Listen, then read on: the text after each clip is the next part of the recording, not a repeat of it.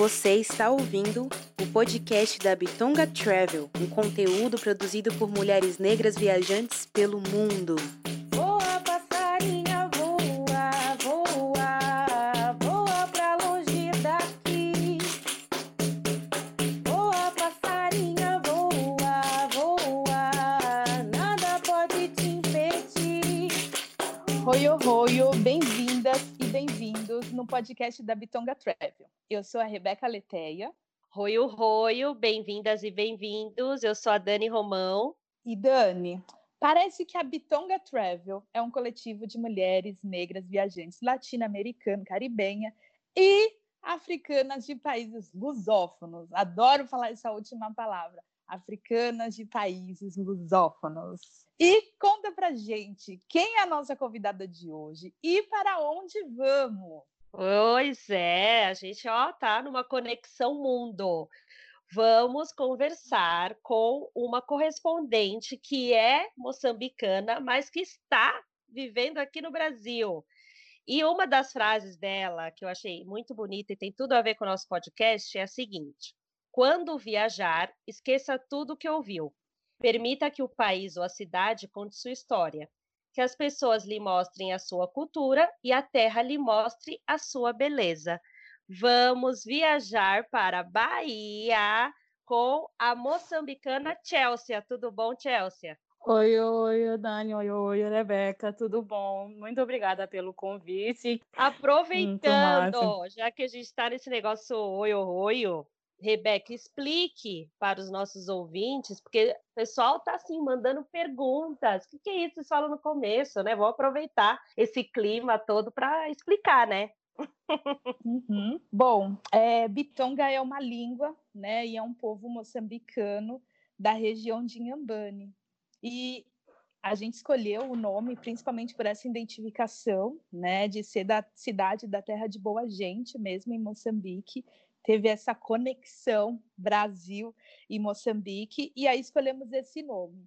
E a saudação, quando a gente, quando, como é feita na língua bitonga, é roio roio, né? Ou a gente pode falar também muribuande, e aí a gente escolheu roio roio de bem-vindas e bem-vindos. Aí. E agora legal. quero todo mundo falando roio roio por aí, gente.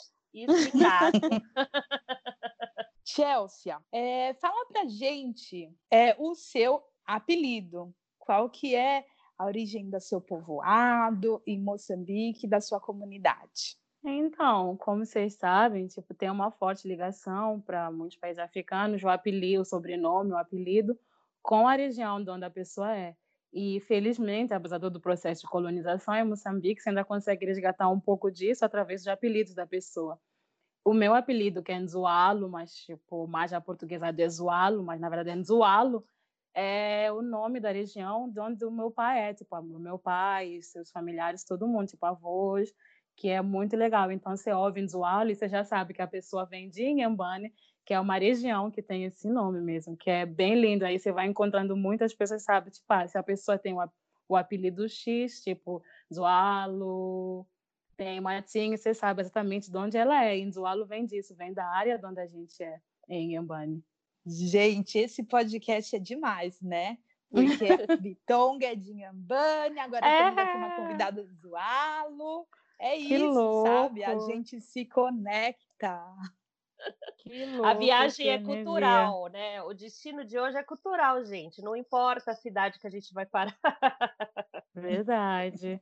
Bom, conta pra gente quem é você. Idade, o que faz, onde mora, é, o que está fazendo no Brasil. Conta. Meu nome é Chelsea Anzualo, como vocês já sabem, eu tenho 26 anos. Eu nasci, infelizmente ou felizmente, eu não nasci em Moçambique, mas sou da minha família de Moçambique. Eu nasci na Austrália, meu pai estava estudando lá, minha mãe acompanhando, recém-casados, eu nasci lá. E quando ele, quando ele terminou o estudo, voltou para aqui, para cá, para Moçambique. E eu sou da capital, de Maputo, posso assim dizer, que é onde eu sempre tipo cresci, estudei por lá, a maior de amizades são por lá também, que os meus pais também vivem na capital. E eu sou formada em contabilidade e finanças, trabalhei com isso por alguns anos, mas sempre tive um gosto muito forte por viajar, por conhecer novos lugares, novas pessoas, novas culturas. Isso sempre me encantou. E aí eu comecei fazendo viagens sozinha, solo, primeiro dentro da África, eu fui para a África do Sul, fui para a Suazilândia, e quanto mais eu viajava, mais gosto eu ganhava, até que eu ganhei coragem e, e vim para o Brasil em maio de 2018. Fiquei em casa de uma amiga por um tempo em São Paulo, e aí eu fui viajando, fui para o Rio de Janeiro, fui para a Bahia, fui conhecendo mochileiros, ganhei ainda mais gosto por fazer viagem solo como mulher e daí foi. Comecei a viajar sempre que tinha oportunidade, eu fazia uma viagem e é engraçado é que em 2018 eu fiz duas viagens para o Brasil. Tipo, eu fiz a primeira em maio, eu fiquei super encantada. Eu falei, não, eu preciso voltar e aproveitar que o Brasil ofereceu o visto de um ano. Eu voltei em novembro e vim ficar três, três semanas na Bahia, que foi o lugar que me marcou muito, que eu aprendi muito, tipo, sabe? Eu fiz a viagem pensando uma coisa, eu tive uma introdução à cultura afro-brasileira que foi muito, muito legal, que me marcou. Eu falei, não, eu vou voltar e vou passar mais tempo na Bahia e conhecer mais as pessoas. E eu achei muito lindo o país. Então hoje você está na Bahia. Exato, estou na Bahia, bem no interior, em Mata de São João, em Diogo. E Chelsea, você tem então um, um, amor especial pela Bahia. É, um amor super grande pela Bahia, muito grande. Foi um destino que eu escolhi assim só por saber já de longe que era o estado, tipo, fora da África com mais com mais pessoas negras, e, tipo, tinha essa forte cultura afro-brasileira, e eu falei, ah, vou lá conhecer, eu quero ver como é que movimento é esse afro que tem na Bahia, eu quero sentir, eu quero ver que eu sou aquela pessoa que escolhe o destino, mas de repente vai de um lado para o outro, às vezes até esquece, tipo, qual era o, o lugar inicial que ia, tipo, vai conhecendo mais sítios. Desculpa, gente, eu falo sítio, mas é lugar, que para mim o sítio é diferente do sítio brasileiro, Sítio para mim é qualquer lugar, só para esclarecer. então, então, fui conhecendo vários lugares, várias pessoas e um lugar mais maravilhoso que o outro. E eu falei: não, eu preciso voltar. Tem muita magia, muita energia na Bahia que me levou. Eu fui para Itapuã, Praia Vermelho, fui para Mata de São João, fui para a Lagoa Abaetê, ouvi sobre a história do, do povo malê, ouvi sobre a história das ganhadeiras, fui para a Praia da Sereia mas eu vou tentar focar só no que eu escolhi, que é Pelourinho, que eu também achei bem histórico, bem forte. E quando eu estava lá, eu conhecia o SPD, que é a Sociedade Protetora dos Desvalidos, que foi que trouxe tipo muita coisa boa para mim. Nossa, foi muito forte para mim tipo ver o, a resistência negra, o papel do SPD aqui no Brasil, a luta dos negros que eram escravos, que foram se libertando, que foram ajudando outros mostrou, tipo, criou muito uma ligação para mim, que é esse espírito de comunidade, de ajuda mútua, de todos somos um, e foi, foi muito massa. Também fui para a igreja, que era Nossa Senhora dos Rosários, a protetora dos pretos também, que eu gostei muito. E em Pelourinho também eu comi muito, a cara já é muito bom.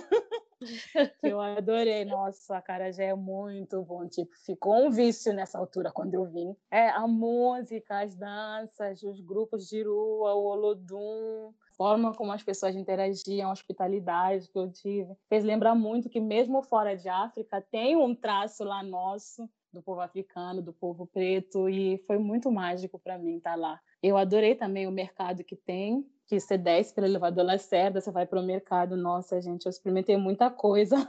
As cachaças, licores, nossa, muito lindo. Tem muita gente, tipo, num só sítio, cada um vendendo, mas não é só um artigo que a pessoa vende, é a cultura, é o modo de fazer, o preparo, que é muita energia boa. E Pelourinho me marcou muito por isso, mas especialmente pelo SPD, que me mostrou várias coisas, tipo, que estava bem distante, a questão dos santos negros, que também tem por lá, a cultura de matriz africana, os orixás, que eu aprendi bastante também, que até essa, tipo, que até essa viagem eu não tinha esse conhecimento tão forte, tão presente dessa cultura, e quando eu cheguei aqui na Bahia, tipo, mostraram que tem essa questão da diversidade, tipo, dentro da cultura africana tem várias culturas, então foi mais uma que eu pude aprender e foi muito lindo.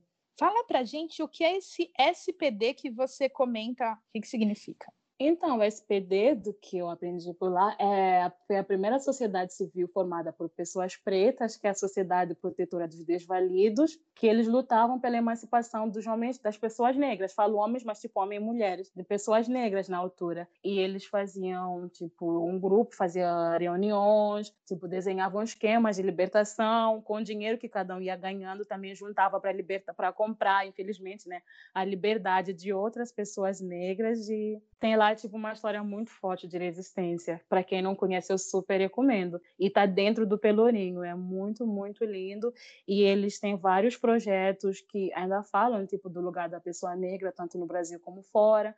Vem puxar pelo aquilo que é a história das pessoas negras e introduzem tipo a um milhão de coisas, gente. É muito, muito bom. Uau, tá bom, Dani? Tá ótimo, é muito legal ver isso, gente. Nosso podcast tem a visão do mesmo lugar, que é outra visão. Cada pessoa que vem conta de uma visita que fez. A gente já teve um podcast com a Pri, que contou da visão dela, de, da Bahia, e agora você com uma visão tão agregadora quanto a dela, mas uma visão diferente de lugares que te cada pessoa é tocada por um lugar que passa de uma forma diferente. E já vi que é, o, é outra Bahia que eu tô agora. Já tô em outra. Uhum. eu também. Conhecendo Sim. um pouquinho de Moçambique, tem a Badia. A Badia, com certeza. Você acha que tem aí, tipo, alguma conexão, alguma coisa que lembre, até o modo de preparo? Não, eu super fiquei emocionada quando eu comi, que eu já, já a carajé de nome, só nunca tinha comido. Aí eu comi, eu fiquei, nossa, tem um saborzinho assim, você come, que a base é a mesma, né? Tipo, o processo, o feijão, a secagem. Só muda que é o óleo, que aqui eu percebi que tem um óleo especial, que é feito no óleo dendê, que vocês comem mais como um prato, que você foi para Moçambique, eu posso, você comeu muito abaidia, que é tipo, você encontra de manhã, tem, um, tem uma movimentação muito louca, tipo, todo mundo come pão com baidia. Eu acho que é uma das experiências que ninguém pode deixar de ter quando está em Moçambique. Aí você vê, e eu acho muito lindo que hoje em dia tem ainda mais pessoas vendendo. Você vê, tipo, às seis, assim, da manhã, você vê pessoas carregadas com uma tigela bem grande, com a badia, com o pão, e quer uma comida prática, simples, mas também acessível e todo mundo come. Não há, tipo, há quem falar que não come, mas não há quem nunca teve uma experiência de comer a badia e é muito legal que eu cheguei aqui, encontrei a carajé, que era o bolinho de feijão frito, e era muito semelhante, não por cima feito com camarão, que também tem muito camarão para Moçambique, que eu aposto que você comeu, se você estava lá. então, achei muito legal essa ligação também da comida, não só isso, mas também o uso do leite de coco, de amendoim, culinária da Bahia, que em Moçambique também é forte, usa leite de coco, do amendoim. E eu fiquei tipo, nossa, a cozinha daqui não é tão diferente da nossa. Tipo, tem uma ligação com certeza que não dá para ser, tipo, se ignorar. E foi muito lindo. Nossa, e a Carajé foi um vice, as mulheres que vendiam a Carajé, as baianas, super lindas. Eu lembro que eu saía e falava, eu só vou comer a Carajé. Aí eu comprava a Carajé.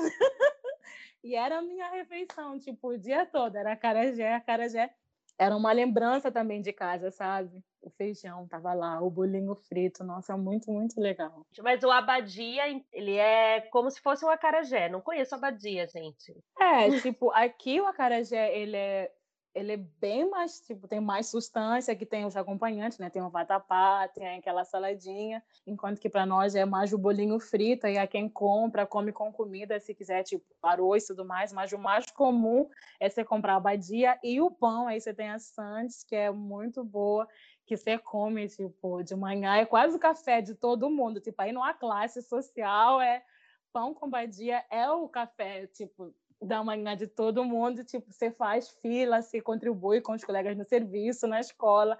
É, tipo, eu lembro quando eu estava na faculdade, na universidade, que tinha uma tia que vendia abadia, tipo, tinha uma árvore na faculdade, eu estudei na Eduardo Mondlane, que é a maior universidade que a gente tem por lá, e tinha lá uma tia, era um ponto do pão com abadia que todo mundo ia para lá. E não importava a sua classe, você gosta, você não gosta, todo mundo ia comer, que é bem forte, o pão com abadia por lá é muito, muito forte. E é pequenininha. Assim, a diferença é que o nosso acarajé é grande. E lá é Nossa, é pequenininha. É e aí todo mundo coloca, custa como se fosse cinco centavos. Uma abadia uhum. é cinco centavos, então são pequenininhos. Então se a pessoa pega um real, supondo, tá? que é do Uhum. dinheiro moçambicano, e comprar várias. E aí todo Ah. mundo divide. Então, para sustentar, como eles dizem, eles não falam café da manhã, falam matar o bicho. Ma- vamos matar mata bicho. bicho. Exatamente. Matar o bicho da barriga. E aí você come um pão e põe as- umas cinco badias, seis badias, que é o recheio. Então é uma Uhum. delícia, realmente. Matei Nossa, muito são bicho. muito. é, eu lembro que a primeira vez que eu vim, que eu falei, vamos matar bichá.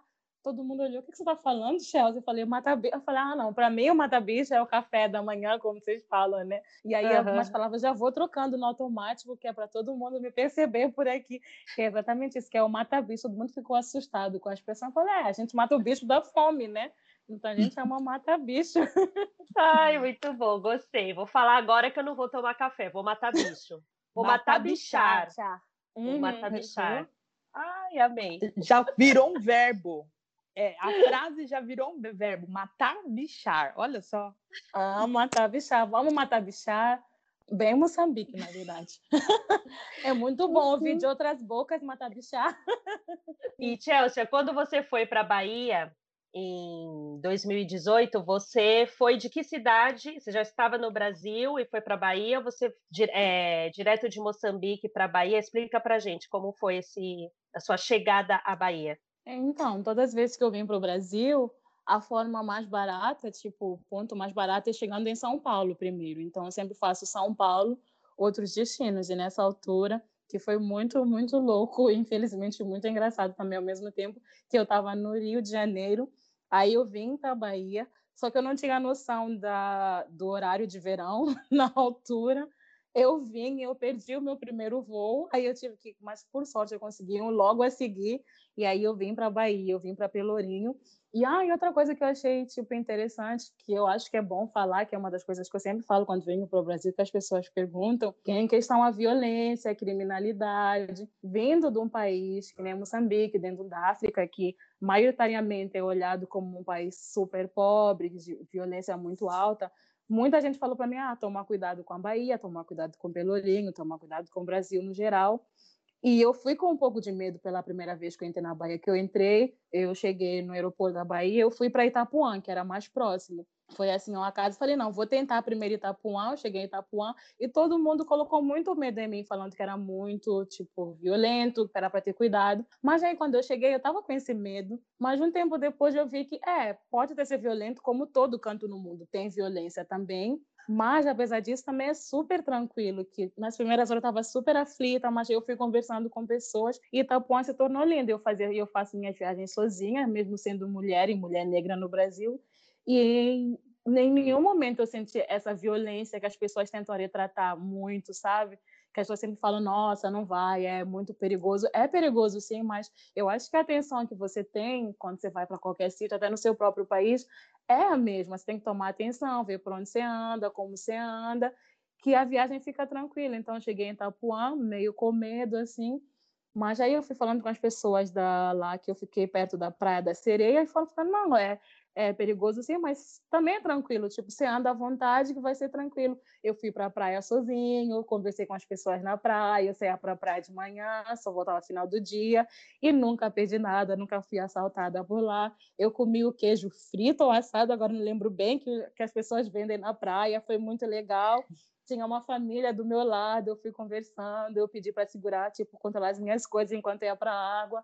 Eu fui, nadei, voltei super tranquilo eu cheguei na Lagoa Baetê, que foi lá que eu vi a apresentação do Grupo Malê, que tem lá um centro cultural, foi muito mágico, tipo, tive a sorte de ir para lá nesse dia ter lá uma apresentação do povo Malê, que também é um povo de resistência aqui do movimento afro-brasileiro, e foi muito lindo, eu conheci das ganhadeiras, acho que esses ganhadeiras são as mulheres que lavavam roupa à volta da lagoa também para ganhar dinheiro e também vendiam. Achei muito lindo.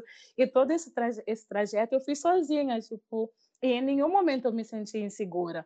E teve muita gente que falou, vai, vai com cuidado, mas eu acho que é isso, é você viaja para qualquer canto, você sempre tem que ter atenção, mas eu sinto que no dia a dia, tipo, existe sim um crime no Brasil, mas também existe uma tranquilidade de você viajar sozinha, você consegue conhecer pessoas maravilhosas, pessoas incríveis. Eu, eu fiz contato com pessoas na praia, fiz contato com pessoas na Lagoa Baetê, eu vi essa apresentação, esse centro cultural, as pessoas de lá me mostraram como é, tipo, o lugar todo, e foi muito tranquilo, que é aquilo que eu falo, que não dá só para olhar para o país com base no que a gente lê na internet. Você tem que deixar que as pessoas te contem um pouco também do país, de como é a vivência deles, que aí fica muito melhor do que qualquer relato que você vai encontrar na internet. Então, eu super recomendo o Brasil. Todo mundo fica mais, nossa, você é muito louco. Você tem coragem? Eu falo, gente, o Brasil é tão lindo de conhecer. Eu não falo que não tem criminalidade, tem, mas ele é muito lindo de ver. Tem muita cultura, tem muita gente legal. E eu super recomendo o Brasil.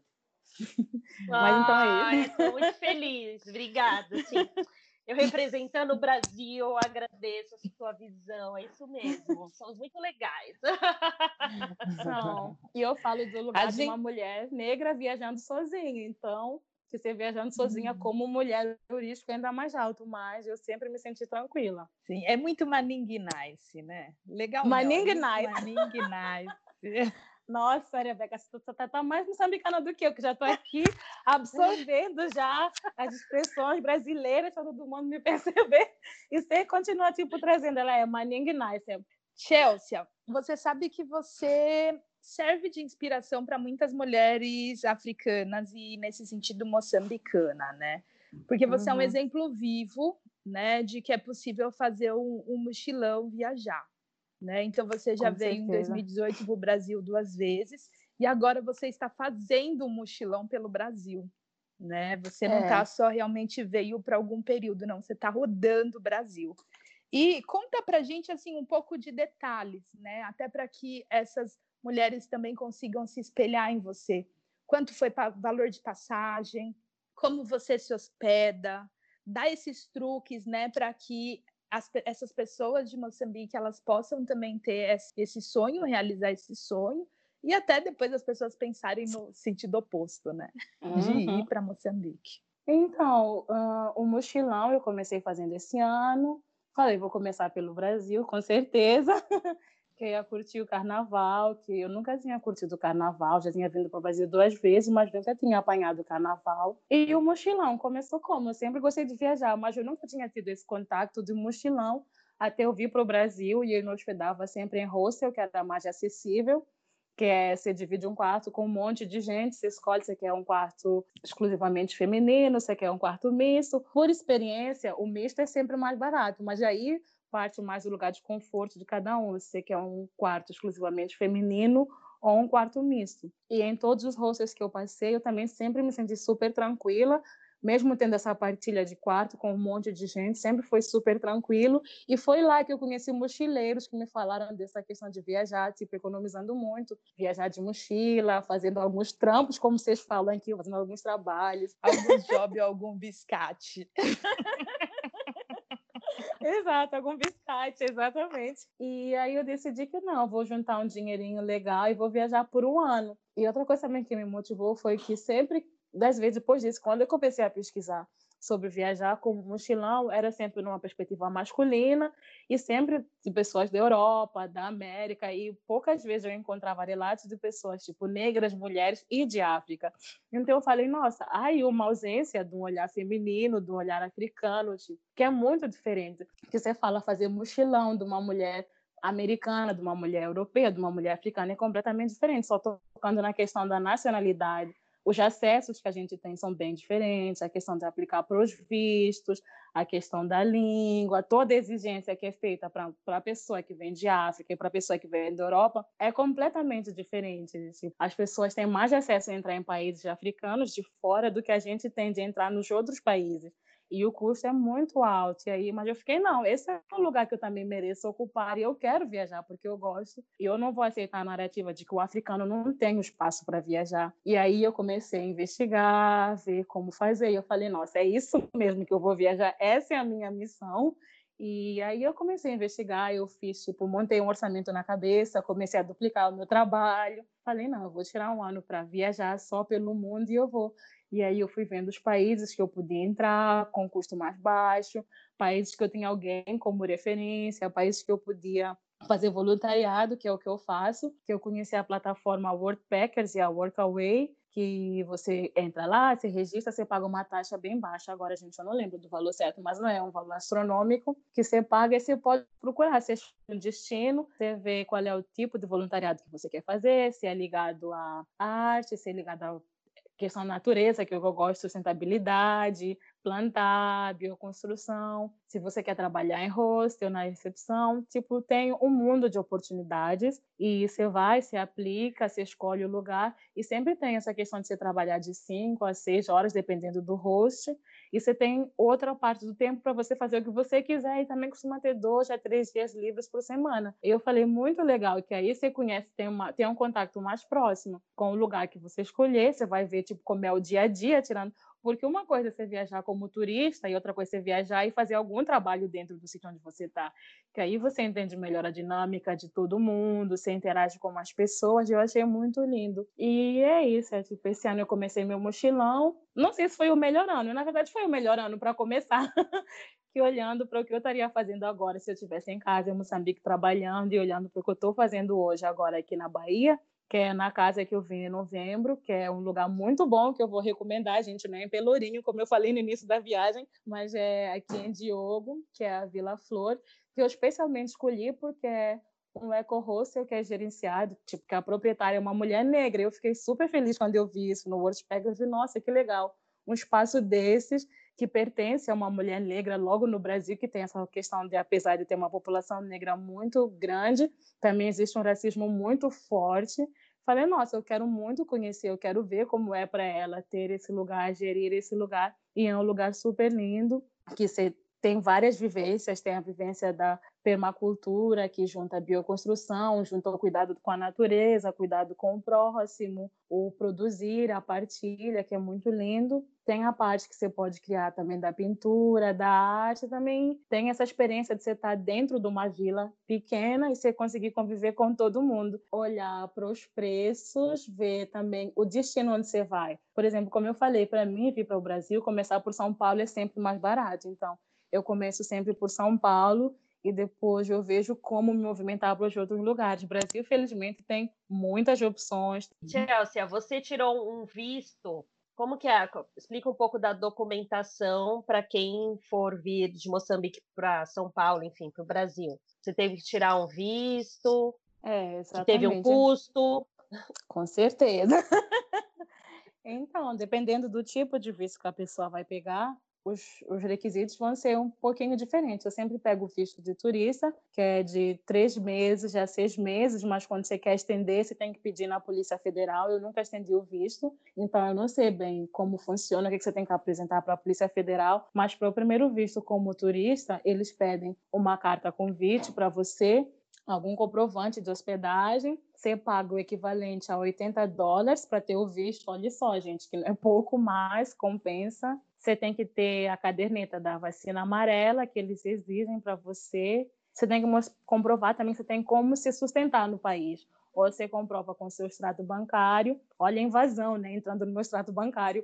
Ou extrato bancário ou você tem uma carta convite, a pessoa que vai te receber, que tem que ser morador daqui do Brasil, tem que ir lá confirmar que ela recebe você e que também vai apoiar, tipo, vai custear a sua viagem, que ela vai se responsabilizar pela sua acomodação, estadia e tudo mais. Ou então, se você estiver trabalhando, que é ainda mais fácil, eles pedem uma, car uma carta do empregador que é para mostrar que realmente você é alguém com sustento que tem esse plano de voltar, que você tem a obrigação, na verdade, de voltar para o seu país, que você não vem para ficar. E são uns cinco dias para ter o visto, é bem rápido o processo, na verdade, tipo, quando você tem a documentação completa, é super rápido, é só você conseguir. É interessante saber qual é o processo para entrar aqui, né? Porque a gente sempre está saindo, mas a gente não sabe, né? Então para os ouvintes aí saber como que é entrar no Brasil, assim, que não é essa, não é tão fácil como todo mundo acha, né? Que é, é que é, nem tão barato como as pessoas acham que, que custa. É uhum. verdade, barato realmente não é. Mas compensa muito quando você entra no país e você conhece as pessoas dos lugares, é super compensa. E tem a vantagem também que a embaixada brasileira dá o consulado, desculpa, dá o visto de um ano. Então você pode escolher quando é que você quer entrar no Brasil. Você tem uns três meses, então é muito legal. Que tem países que você pede o visto e é tipo naquela data específica e acabou. Então, para o Brasil é bem legal, que eles dão um ano e aí você escolhe nesse um ano quando você quer ir, bem, bem legal. Que foi, foi por isso que eu consegui vir duas vezes em 2018, que eu vim em maio e depois eu vim em novembro. E os brasileiros que vão para Moçambique sempre falam, ah, é sempre muito difícil o visto para Moçambique, né? Tem essa lenda, que eu não acho que é tão difícil quando a gente compara com a sua experiência, né? Com a experiência do outro, né? Quando o moçambicano tenta vir para o Brasil, como tem tantas barreiras e tantas burocracias ainda maiores do que a gente passa para entrar no país de Moçambique. É, Você falou do carnaval, que você passou o carnaval aqui. Ai, conta isso. Sim. Nossa, foi muito mágico. Então, eu passei o carnaval em São Paulo, que era o meu país, que era a cidade de entrada. Eu fiquei lá duas semanas, enquanto eu passava o carnaval, também fazia o voluntariado no hostel. Então, quando eu não estava fazendo voluntariado, eu ia para a rua, eu, eu conseguia apanhar o pré-carnaval e o carnaval, que todo mundo falava para mim que o pré era bem mais gostoso, os bloquinhos de rua, e foi muito lindo. Para mim, foi muito, muito interessante, sabe? Uma, é engraçado que uma das melhores partes do carnaval para mim, eu espero que vocês não riam disso, mas foi todo mundo fantasiado, entrando no metrô e dentro do metrô, metade fantasiado, metade no dia normal, sabe? Com roupa de trabalho, roupa de escola. Eu fiquei, nossa, que choque, que diferença. Tipo, uma parte das pessoas indo para a rua, dançar, beber, curtir. Começava às nove os blocos. Aí você entrava no metrô e tinha gente, não, tipo, com roupa normal. Fiquei, que louco, sabe? Esse contraste, tudo acontecendo ao mesmo tempo.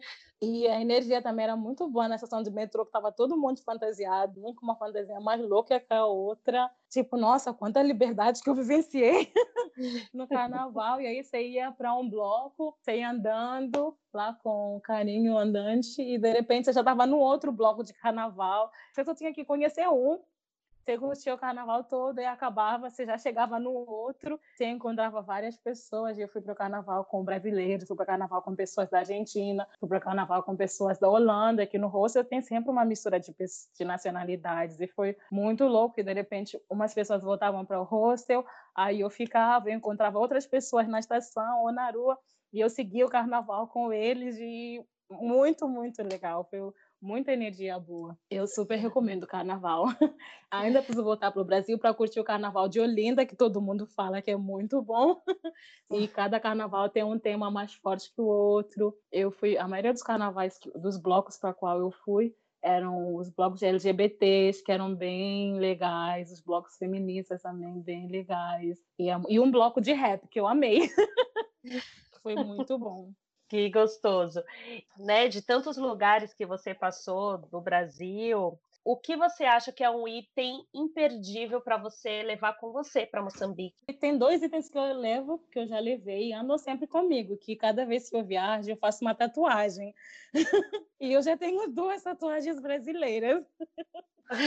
que Então, legal. Eu já, levei, eu já levei os meus itens comigo, mas da vez que eu vim para a Bahia, em maio, eu comprei uma pequena estátua de Oxum, que eu achei muito linda, que foi esse contato que eu tive. Mas hoje em dia eu confesso que eu levo menos coisas, tipo quando eu viajo, que eu vi que a maior lembrança fica na sua cabeça, sabe? São as fotos, são as pessoas que você conhece, mais do que os itens que você compra. Que comprar também é muito legal, mas é o contato com as pessoas que eu tenho, de um ano depois eu conseguir voltar a falar com as mesmas pessoas, conseguir criar uma ligação, elas me recomendarem lugares para ficar. Esse contato são as pessoas que eu conheci no país, as indicações que eu tive, a facilidade que elas me deram de conhecer outros lugares interessantes. Essa, para mim, é a maior lembrança que eu levo do Brasil e de todas as viagens que eu faço. Uau, gente, adorei a resposta. E as tatuagens, Olha. ela, ela leva para a vida, ela leva todo dia, É. né? No caso, a tatuagem está com você diariamente, todos os momentos. Verdade. Eu adoro. é. Duas perguntas, então, falando de tatuagem, né? A primeira é Uhum. pensar que moçambicanos não se tatuam, né? Constantemente, não é muito comum ter tatuagem. E aí, como que é isso para você? E qual que são os desenhos, quais são os símbolos, o que são essas tatuagens? Não vou perguntar lugar, mas eu vou perguntar quais são os desenhos. Então, assim, é bem engraçado quando a gente fala de tatuagem, moçambicano não tatua. Que eu não sei se você conseguiu chegar na zona centro e norte, Mas tem lá cultura de tem povos que as tatuagens tribais, sabe? Aqueles traços que eles vão fazendo. Então, a cultura da tatuagem já existia, mas com a colonização ela meio que foi apagada. Hoje em dia tem essa questão de olhar de uma forma meio marginalizada para a tatuagem, mas tem povos em Moçambique que se encontra que ainda fazem as tatuagens tribais, sabe? Que são muito lindas. E o mais forte é o povo Maconde que eles têm. E eu fiz, a primeira que eu fiz aqui no Brasil foi uma âncora que eu falei, é, quando eu vim para o Brasil em maio, foi a minha primeira viagem fora da África sozinha. Eu falei, nossa, não, Vou fazer uma âncora que representa muito o momento que eu tô, que eu sou como um navio, eu viajo para onde eu quero, e é muito, tem, tem muito a ver com eu querer parar no sítio X, é tipo, eu sou a minha própria âncora, eu fiz uma âncora, fui no pescoço e falei, não, essa viagem foi muito forte para mim, sabe? Você fala, eu vou viajar super feliz, mas também dá um frio na barriga quando você fala, eu tô viajando sozinha para um lugar assim, tipo, vou me entregar, vou me jogar, e eu me senti super confortável, tipo, eu enfrentei os medos que eu tinha de viajar, eu falei, não, uma âncora então, foi a primeira tatuagem que eu fiz aqui no Brasil. E a segunda eu fiz em novembro, que foi uma tartaruga, que eu acho super lindo a tartaruga e sabe o processo delas terem a sua casa em si mesmas, delas se encolherem quando querem se recolher, que eu acho que é muito isso que eu faço sempre que eu preciso, eu faço esse recolhimento, eu transformo meu próprio corpo na minha própria casa. Então, foram essas duas que eu fiz, a âncora e a tartaruga. E o resto é um monte de animais, que eu adoro animais. Uau, uau. E a tartaruga é o símbolo da longevidade. Exato. Olha só. Ah, eu amei, lindo. gente. Já sou fã sua, Chelsea. Afinal, ela é a própria âncora dela mesma. Vamos ficar com essa Aham. frase, tá, minha gente? É, a gente tem que ser a própria âncora, sabe? Porque a gente sempre procura nos outros uma felicidade em coisas que todo mundo já fez, mas eu vi que se a gente busca um autoconhecimento, você consegue ser sua própria âncora. Você sabe onde você quer parar, para onde você quer ir. Você sabe o momento de ficar, o momento de sair. E tem que ser muito do interior, tem que ser muito do seu, esse querer sair ou ficar. E não estar sempre ligado aos outros, que a gente tem que ser a própria âncora. Maravilhosa. Agora, Chelsea, me conta um negócio. Chegou no Brasil, Pans, aqui é um destino. Vamos falar que tem um carnaval, né, nessa história aí. Aqui é um Nossa. destino para um romance ou para um lance?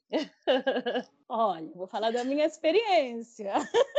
Para um lance. Você também pode ter um romance, dependendo de onde você vai, mas ter um lance, essa liberdade de vivida aqui no Brasil é muito boa. Você sai de um país um pouco conservador como Moçambique e você chegar no Brasil em que tudo é super assim na sua cara, sabe? Principalmente no carnaval. É tudo na sua cara, todo mundo beija todo mundo, todo mundo mostra o seu corpo muito livre, muito aberto. Eu falaria um lance, com certeza. Mas Tudo- eu não quero. Não quero contribuir para o estereótipo que é criado do Brasil. O Brasil também tem muito espaço para romance.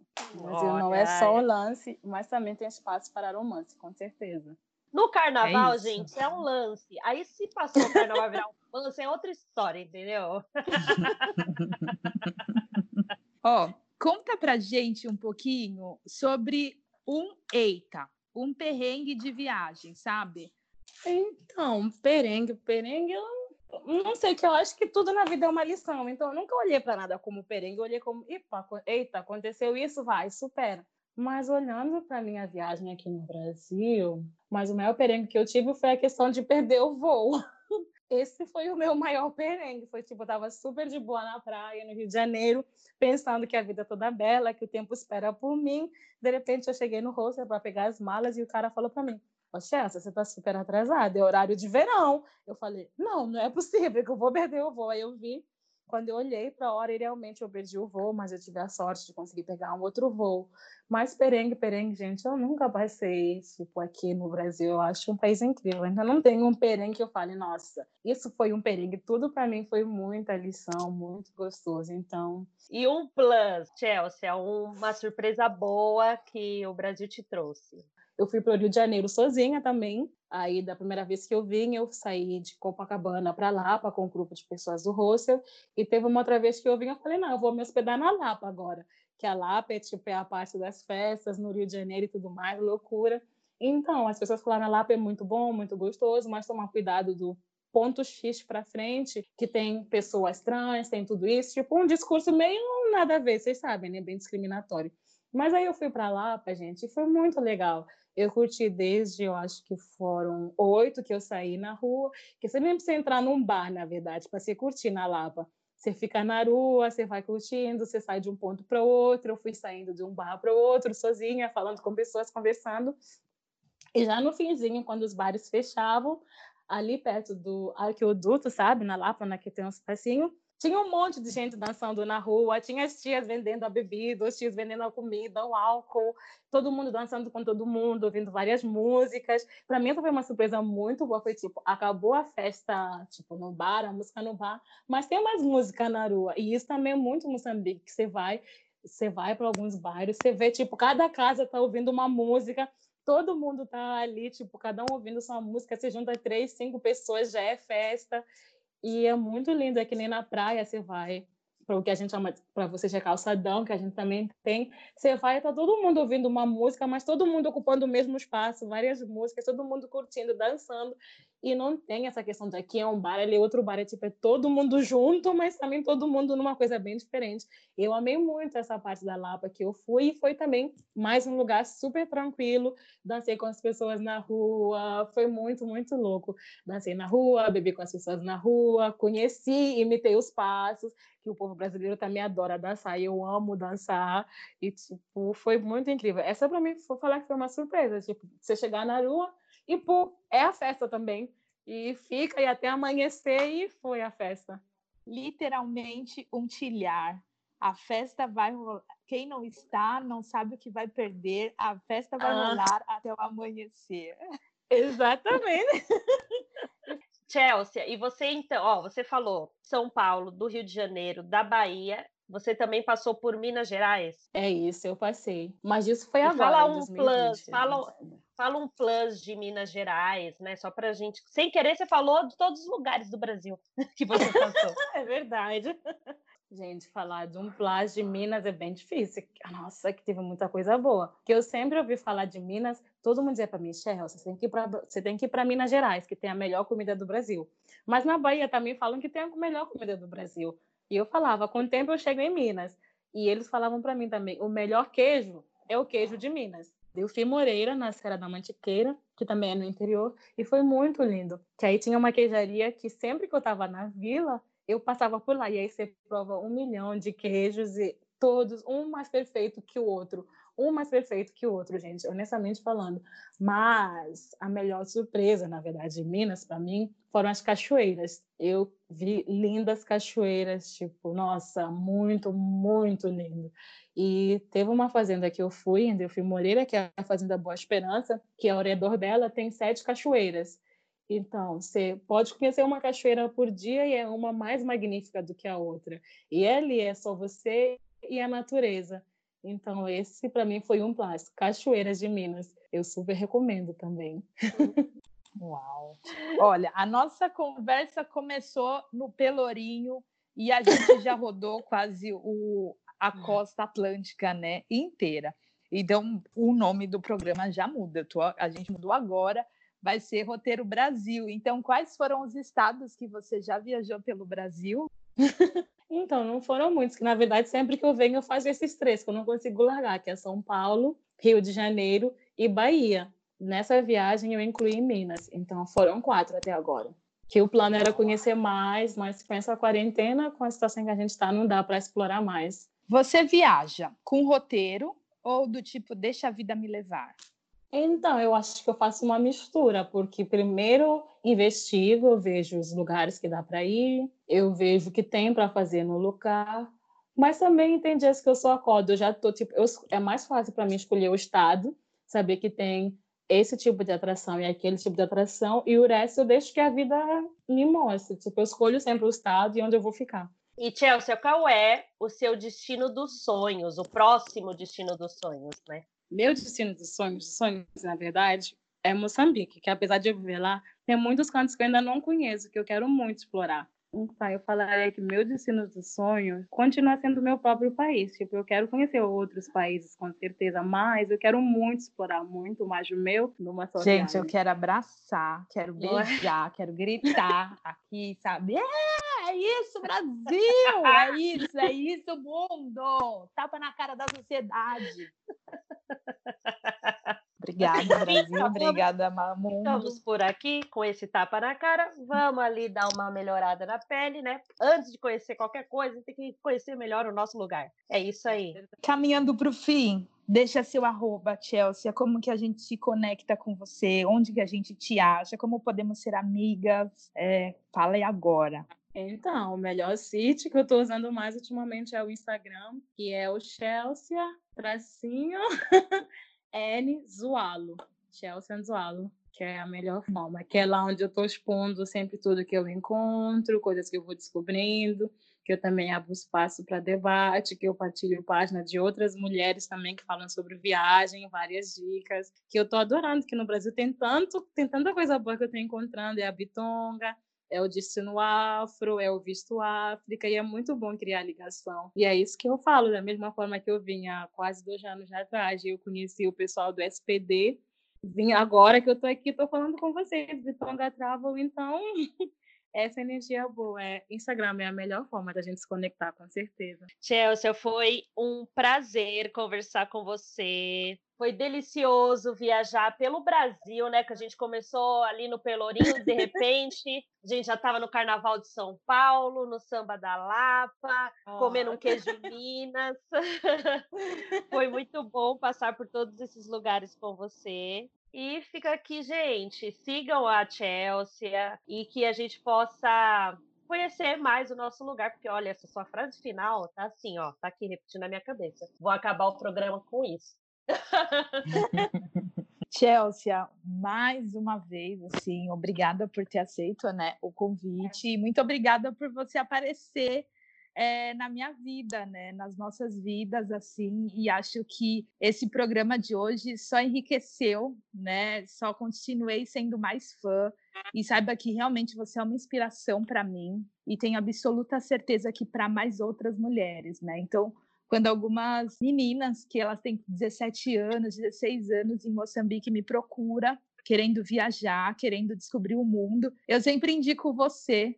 Eu falo um pouco da sua história porque é mais próxima da realidade delas, né? É alguém dentro de casa realmente para se ter como exemplo, para que conseguir ver o mundo na sua perspectiva é, de uma mulher moçambicana. Então, Moçambique é terra que me viu nascer realmente enquanto mulher e ter pessoas próximas é, como você fazem muito sentido para mim, muito significado. Sua viagem continua aí sendo fabulosa, fantástica, mesmo em momentos de quarentena, que é como você diz, não tem perengue, mas tem muito sempre aprendizado e que você sempre tira uma lição de tudo isso. Então, parabéns, eu sou sua fã e eu quero você de volta aqui nesse programa contando aí por outros países que você passou, por outras cidades, compartilhando aí suas histórias. Muito obrigada.